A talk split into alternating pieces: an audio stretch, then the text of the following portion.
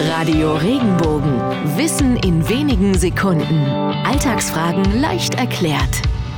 Warum landet das Marmeladenbrot eigentlich immer mit der beschmierten Seite auf dem Boden? Gleich vorweg, es ist kein Zufall, dass in den meisten Fällen tatsächlich immer die beschmierte Seite auf dem Boden landet. Wenn ein Brot vom Tisch fällt, beginnt es sich während des Falls zu drehen. Auf welcher Seite es am Ende landet, hängt nun schlichtweg davon ab, wie weit es abwärts geht. Da die meisten Tische etwa 70 cm hoch sind, schafft das Brot bis zum Boden nur eine halbe Drehung. Und dann ist eben gerade die Marmeladenseite unten.